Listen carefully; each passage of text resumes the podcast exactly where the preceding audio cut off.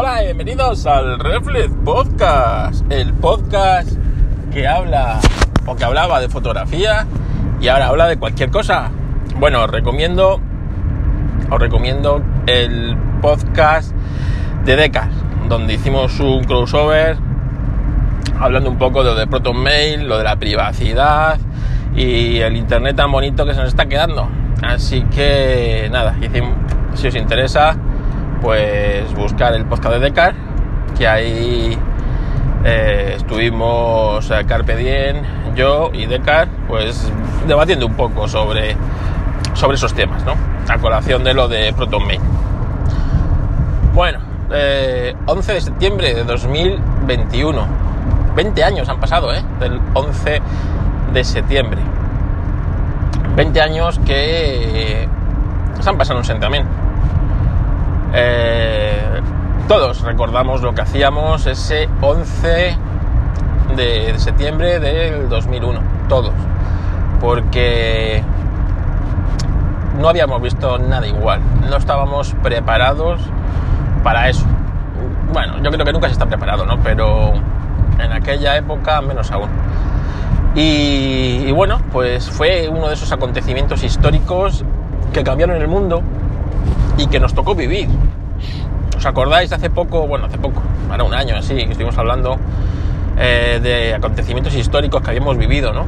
Como eh, nuestra generación, pues bueno, pues eh, los que había vivido nuestra generación y, y así, pues históricos desde hace más o menos 100 años, podemos recordar el fin de la, de la Primera Guerra Mundial, la Segunda Guerra Mundial sería otro acontecimiento histórico que marcaría, eh, bueno, todavía nos marca, ¿no? Eh, un montón, un montón de cosas, de fronteras, de, de ejes políticos, de, asociaciones, de bloques.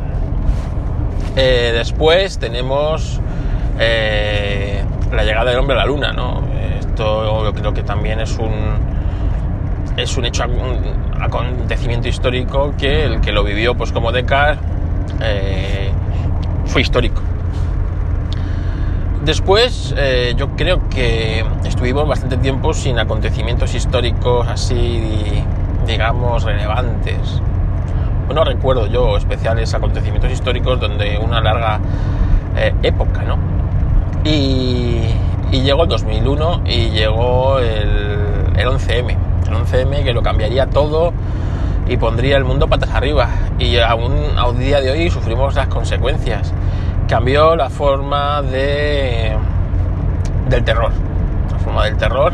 Y a pesar que aquí en España eh, hemos padecido el terrorismo de una manera cruel y salvaje, eh, no de aquella manera, ¿no? Convertir cuatro aviones en armas cargados de personas cargador de combustible, arrojarlos sobre las, en este caso, Torres Gemelas, algo tan emblemático. Televisión en directo, no nos olvidemos, porque Pearl Harbor, eh, pues no hubo televisión en directo. Si el ataque de Pearl Harbor hubiera sido televisado en directo, otra cosa hubiera, hubiera sido, ¿no? Pues aquí la televisión en directo lo dio lo dio y cambió el mundo, cambió el mundo, cambió la manera en la que Estados Unidos eh, miraba al mundo, cambió la manera en la que eh, los enemigos de Occidente decidieron atacar a Occidente. Era un símbolo, era un símbolo y bueno, en parte lo, lograron sus objetivos de terror, de control, de todo yo creo que 20 años después los terroristas han ganado la, partida, ¿no? Eh, ¿Por qué? Pues porque cambiaron nuestra forma de vida directamente. Eh, el viajar se volvió complicado y tedioso, muy tedioso. Coger un avión a partir del 11M es una cosa que yo, yo evito.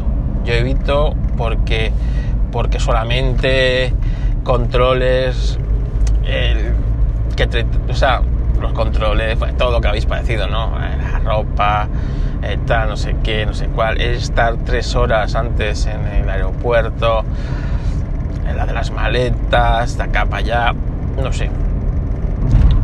Nos ha condicionado, nos ha condicionado. Nos ha condicionado también la manera en la que vemos a los, pues no sé, a los enemigos y a los amigos, ¿no? En este caso como países. Y, bueno, y 20 años después vemos como la que se lió en Afganistán con lo del, lo, del 11M, pues otra vez vuelven los talibanes a acampar a sus anchas por ese territorio. Y lo malo no es que campen a sus anchas por ese territorio, es que estas personas no tienen nuestros valores. Tienen nuestros valores ni se le acercan a nuestros valores. Y no es bueno que personas así tengan, eh, aunque estén muy lejos físicamente, pero claro, hoy día estar lejos físicamente, pues como hemos visto, como nos demostró el 11M, no nos, no nos sirve de nada, ¿no? Pues que tengan ahí un territorio, digamos, virgen para, pues bueno, para estar a sus anchas, organizar, planear, estar, digamos, cómodamente eh, haciendo el mal, tampoco es algo agradable ni que es bueno. Así que yo entiendo que Estados Unidos ahora mismo ve más enemigo a China y a Rusia que, que esto, ¿no? Quizá por un poco porque intenta echar tierra sobre lo que fue el 11 de septiembre. Pero no es bueno, no es bueno. Como os digo, nos cambia a todos la vida, es decir, a las aerolíneas, las aerolíneas cambiaron radicalmente. Eh, y si os acordáis, antes del 11M, los aviones grandes tipo el 747, el Airbus 380, que aunque todavía no estaba en servicio, tardaría todavía 4 o 5 años en entrar en servicio, ya estaba en construcción y en, fase de desarrollo. Eh, los, eh, Airbus 340 y todos estos aviones eran los que dominaban los cielos. A raíz del 11M, las compañías, eh, bueno, buscaron aviones de fuselaje estrecho, cambió la forma de volar, cambió la forma de comunicarse. Las compañías low cost fueron las que tomaron el, relevo. No lo sé, nos, nos, cambió mucho. Y luego, 20 años después, tenemos la pandemia, ¿no? Otro acontecimiento histórico que nos, que nos tocó vivir. Histórico no porque, joder, la peste negra o la peste, la gripe española mal llamada, fue mucho peor en cuestión de víctimas y yo creo que de condicionantes. Pero hace un siglo y más para atrás, la gente no se movía, no se movía de su, de su terreno, ¿no? Ya que pues ir de un sitio a otro suponía primero un gran esfuerzo y muchas jornadas, ¿no? Eh, cuando antes de la revolución industrial incluso al principio, los primeros años del siglo XX, eh, pues eh, el ser humano no tenía la movilidad que tenemos hoy, ¿no? En parte, pues por el abaratamiento de los costos de los vuelos, de, de la necesidad de la gente, ¿no? De conocer, de viajar, de comunicarse. Y eso, pues, imaginaros una peste, una peste negra eh, hoy día sería terroríficamente mortal. ¿no? Pues esto del COVID, si bien posiblemente en otra época de la humanidad, en donde eh, los movimientos estuvieran restringidos a zonas muy locales, pues ni se hubiera extendido y quizás no hubiera pasado de ser una gripe más, más peligrosa, pero una gripe más, ¿no? Así que en parte eh, nuestro modus de vida ha hecho que esta, este virus pues sea, sea lo que es. Y como os digo, eh, sí, estoy un poco desilusionado. Porque veo que 20 años después no estamos mejor. Ni como sociedad, ni como. ni como nada, ¿no? Eh, sí, Internet ha avanzado mucho, ha hecho que las comunicaciones sean más fáciles, más globales, pero el ser humano no ha aprendido la lección del 11M, ¿no? No ha aprendido la lección de, de que a, a estos bárbaros, ¿no? Que organizaron el 11M, que sabemos quiénes son, que están localizados en, unos pocos países, no se les puede, no se les puede tratar como, como personas humanas, de iguales que tú, porque no tienen, no tienen tus mismos valores, no tienen, a ti no te ven como un ser humano. Entonces es muy difícil que, que bueno, que las personas que no respetan la vida, no respetan tu, sociedad, no respetan tu manera de, de ser, tú sí los tengas que respetar. Y eso no lo hemos aprendido. Es más, vamos a más, ¿no? Con la, con la tontería que, que tenemos hoy día, ¿no? En lo que, bueno, pues parece que la, la religión de la paz eh, no se le puede, no se puede transgredir, no se puede eh, opinar en contra de ella. Todo lo contrario que otras religiones. Pues, pues eh, eh, claro, pues van haciéndose fuertes, van ganando terreno y Occidente cada vez se va islamizando más y, estos, digamos, eh, valores antioccidentales cada vez están tomando más fuerza en Occidente. Y no, no es bueno, no es bueno. Luego, hace 20 años, vimos cómo se desmoronaban las torres, vimos el dolor, vimos la muerte. Hoy día no se vería eso. No sé, no se enseñaría, ¿no? Estas cosas porque la muerte no se enseña, la muerte no se aprende a, a convivir con ella. No estamos preparados para la muerte.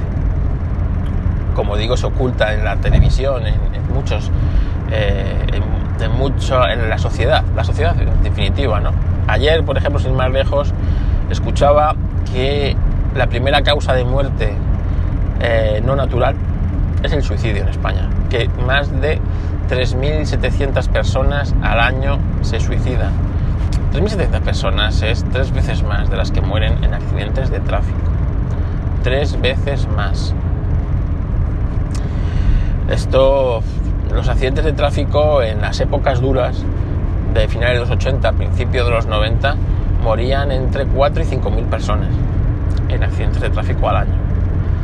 Eh, estamos hablando de esas cifras en suicidio. Yo lo entiendo, ¿eh? O sea, yo perfectamente entiendo al suicida y al que no le apega nada a esta vida y quiere, o sea, quiere dejar de sufrir. Porque esta vida solo le está proporcionando sufrimiento y dolor. O sea, yo entiendo a esa persona. Y esa persona la manera de ayudarla no es evitar que haga una locura. No, es intentar cambiar su vida.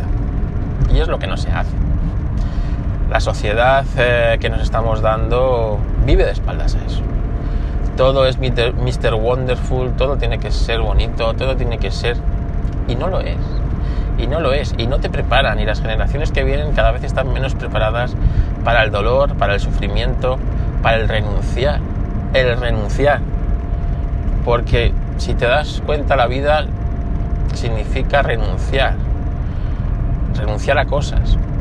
Y les enseñan todo lo contrario, ¿no? Les enseñan que, eh, que bueno, que ellos valen para todo, que pueden ser lo que, lo que quieran, lo que se propongan. No, desgraciadamente la vida no es así. Todos no pueden ser lo que se propongan ni lo que desean.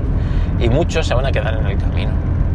Muchos se van a quedar en el camino y eso te va a causar frustración y te va a causar desazón. Y si no estás acostumbrado y no se les, y no se les enseña a los niños de hoy día, a los jóvenes, a gestionar la frustración, ¿sabes? Pues eh, están acostumbrados a todo lo que quieren, todo lo que desean, lo tienen. Papá se lo compra, la sociedad se lo da.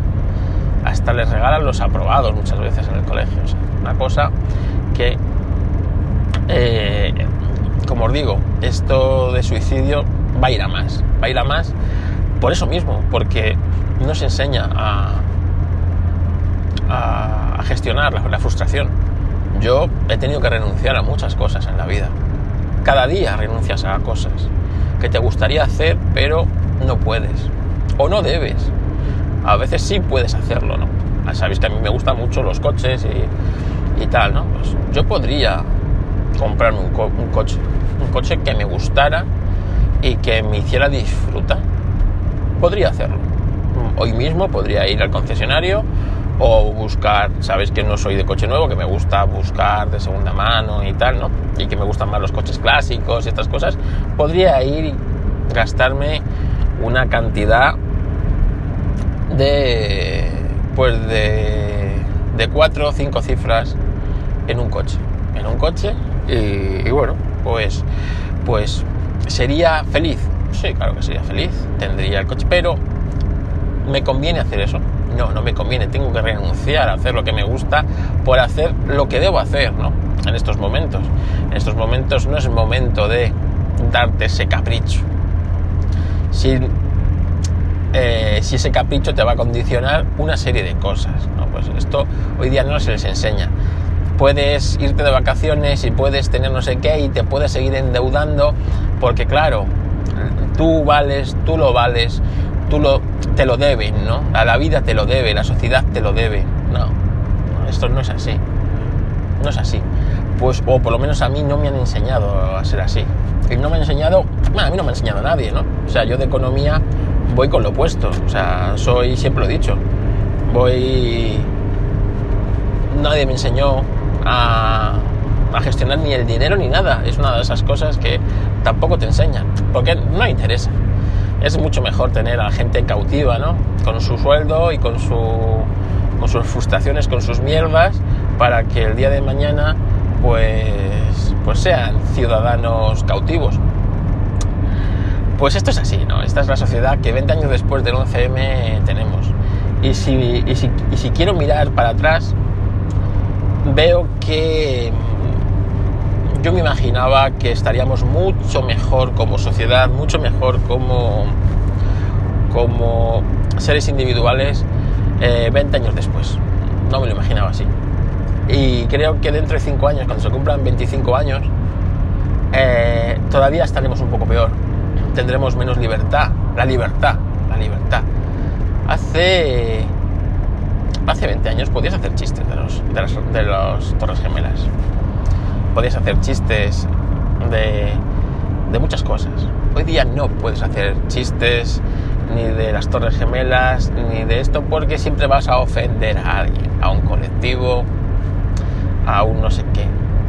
Nos hemos vuelto gilipollas, directamente, gilipollas, es decir, eh, siempre hay un ofendido, un algo por el que tienes que autocensurarte y a veces es solo humor. Yo recuerdo haber crecido con los chistes de Arevalo, los chistes de Arevalo que se metían con los gangosos, con los enanos, con los calvos, con los cornudos, ¿sabes?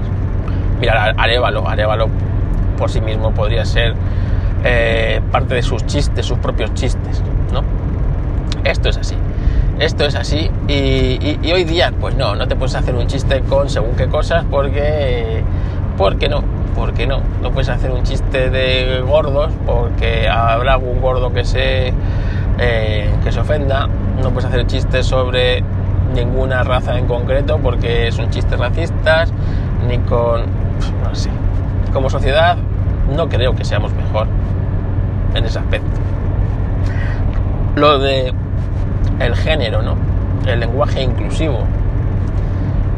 No sé en qué afecta el lenguaje inclusivo para incluir a según qué. Siempre se ha dicho, eh, pues no sé, niño, no niños y niñas, niñes, niñas. ¿Qué son niñas? O sea, no. O sea, es que no, lo entiendo. Y, yo, a mí me da igual. Muchas veces, eh, no sé, me podrían decir de tú, de ta, de ti, me podían llamar ella. A mí me da, me da, igual, o sea, no me va a incluir ni más ni menos, pero si yo fuera Eh, yo qué sé, eh, una mujer encerrada en el cuerpo de un hombre, eso tampoco me iba a ayudar a, nada. No me iba a ayudar a nada. Entonces, eh, no lo entiendo, no lo entiendo. Me he hecho mayor y estas cosas no lo entiendo. Y hace 20 años, antes del 11 de septiembre, esto no, no era así, no era así. Así que, como veréis, 20 años después, la desazón es importante, es importante. ¿Qué ha cambiado más el mundo? Pues mira, hace 20 años apenas estaba naciendo la fotografía digital. Y apenas eh, las, las cámaras digitales pues, eran muy básicas, ¿no? Tenían muy pocos megapíxeles. Por eso todas las imágenes que veáis del 11 de septiembre son imágenes analógicas todavía. La fotografía analógica estaba dando sus últimos coletazos. Quizás este fue el último gran acontecimiento que todavía fue reflejado mm, por cámaras analógicas de una manera, digamos, eh, real, ¿no? Y fotógrafos de Nueva York como Steve McCurry eh, lo reflejó muy bien y otros fotógrafos supieron dar ese, ese momento, ¿no? ese momento histórico y fue reflejado con cámaras, cámaras analógicas. Y hoy día, si hubiera pasado eso, imaginaros con los teléfonos móviles que tenemos, cada uno con una cámara mejor. Hoy día tendríamos mil ángulos desde donde poder apreciar el ataque, las consecuencias y todo. Otra de las cosas que, recuerdo es la, falta de información, ¿no? A pesar de estar en directo, los, los informativos hicieron directos que duraron hasta la, bien entrada la noche. Eh, yo recuerdo el de Antena 3, por ejemplo, ¿no?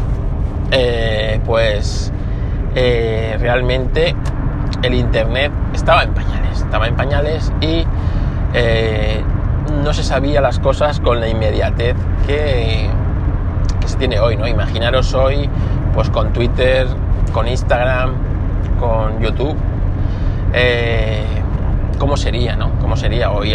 inmediatamente se hubiera sabido que, bueno, que había sido un ataque, que, que el avión estaba secuestrado y que en el momento que él hubiera impactado contra la segunda torre, como os digo, o sea, se hubiera visto el avión venir y, y bueno, hubiera sido totalmente distinto, ¿no? Totalmente distinto.